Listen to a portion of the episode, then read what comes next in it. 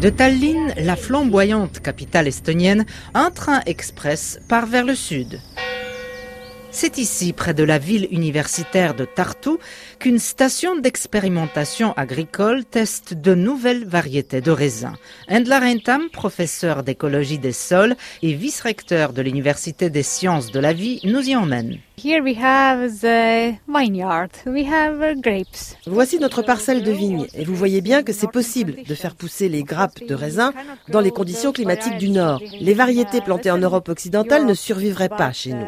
Mais on teste de nouveaux cépages résistants au froid ils pourront tous un jour produire du vin. Selon Alar Astover, directeur de la faculté des sols et collègue d'Endla, le projet est loin d'être anecdotique. Il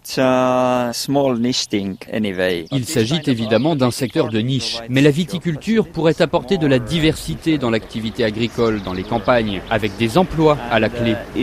Um, le vin est un produit à haute valeur ajoutée. Les futurs viticulteurs pourraient donc multiplier leurs revenus et la terre serait mieux valorisée. Le rondo, le zilga ou le hazanskislat, qui sont ces cépages hybrides qui résistent aux rudes hivers estoniens. Mais il faudra aussi maîtriser le sol, le soleil, l'eau et y ajouter le travail de l'homme afin de répondre aux exigences de la vigne. Et les pesticides dans tout cela?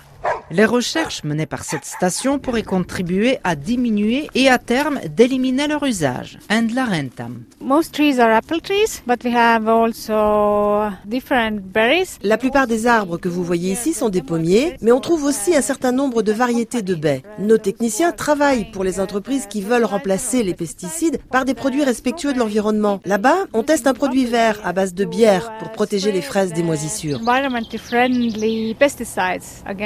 Euh, Alors Astover confirme. On ne peut plus se contenter de produire. Il faut garder en tête les conséquences de nos actes sur l'environnement.